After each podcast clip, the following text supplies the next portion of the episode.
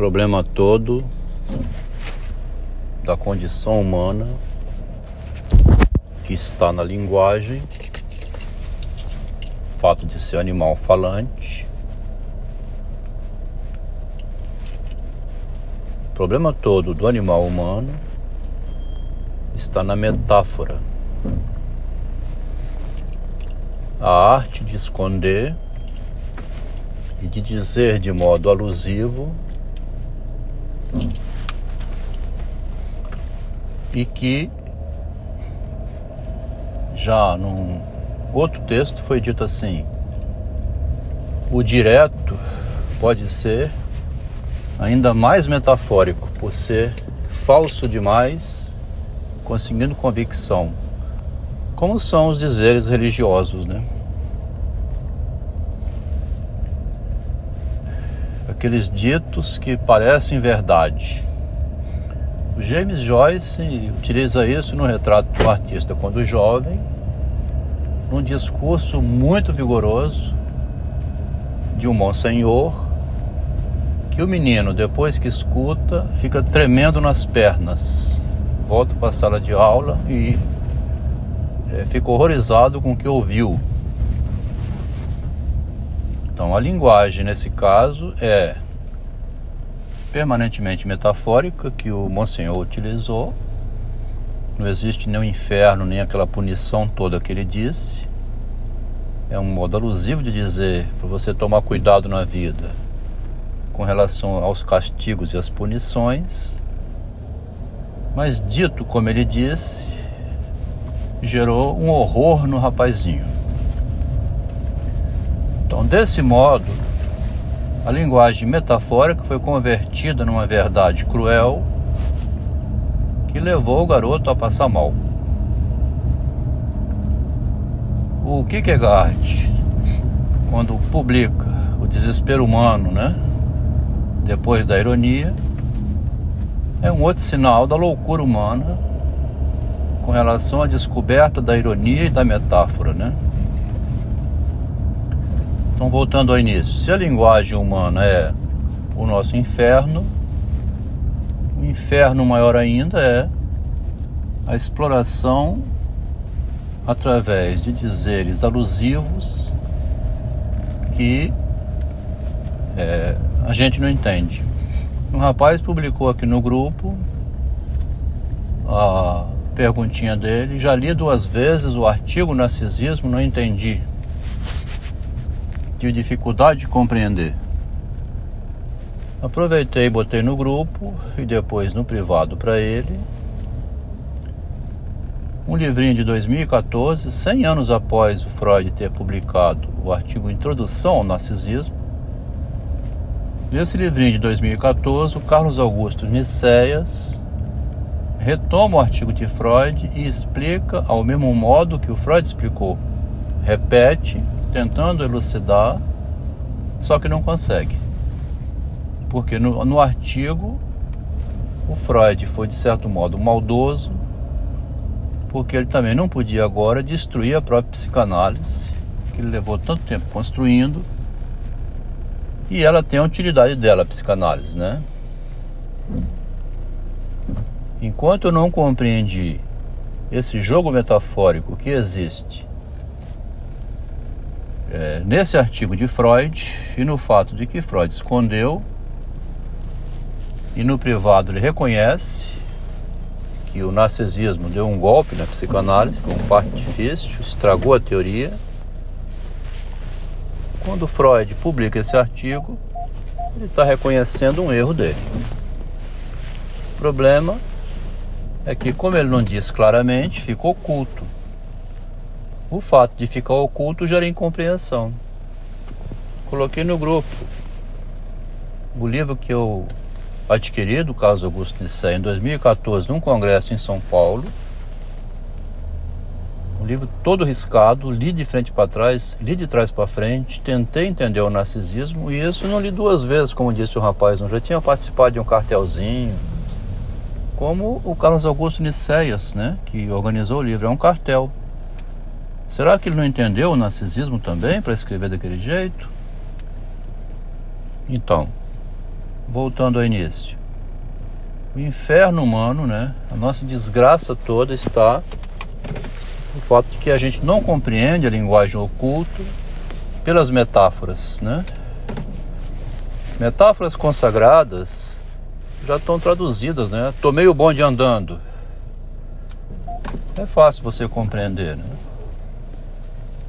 O problema é que na convivência, na convivência, agora eu vou dizer aqui de novo, minha com minha mulher, uma pessoa extremamente alusiva que diz: Eu sou muito discreta, reclamando dos textos que eu publiquei em 2019, onde eu estava então jogando para o texto a explosão do relacionamento, metaforicamente, que ela então também não entendeu,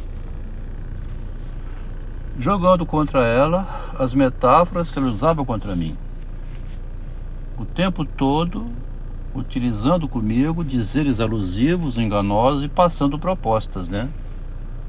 Essa frase passar proposta é uma técnica que eu aprendi ainda jovem no PT e fui introduzido ao Partido dos Trabalhadores por essa mulher feminista, tá? Eu não tinha nada a ver com política. Engenheiro civil, trabalhando em obras, somente interessado na produção, ganhar dinheiro, ter família, ter carro, apartamento, crescer na vida. Só isso que o Narciso pensa. O Narciso comum, né? Me convidou para o PT, começou a encher minha cabeça de ideologia, que eu não tinha nenhuma, né? Nunca tive ideologia nenhuma. Adquiri essa ideologia com ela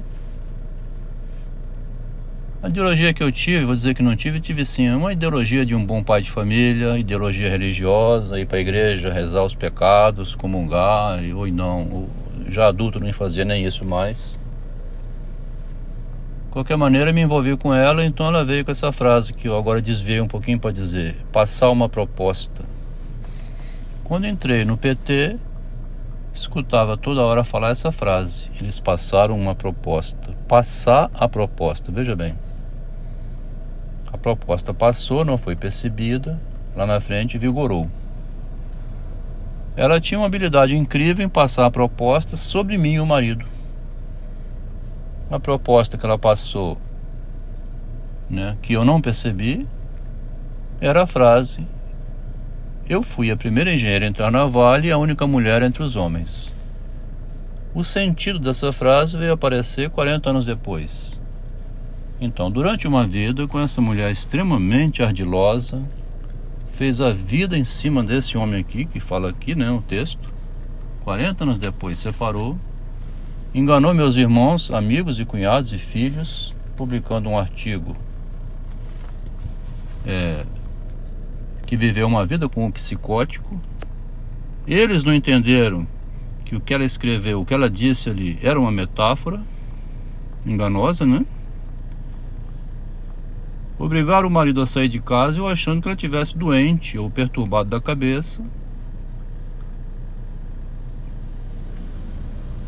Depois consumou-se que era uma separação que ela queria provocar dessa maneira.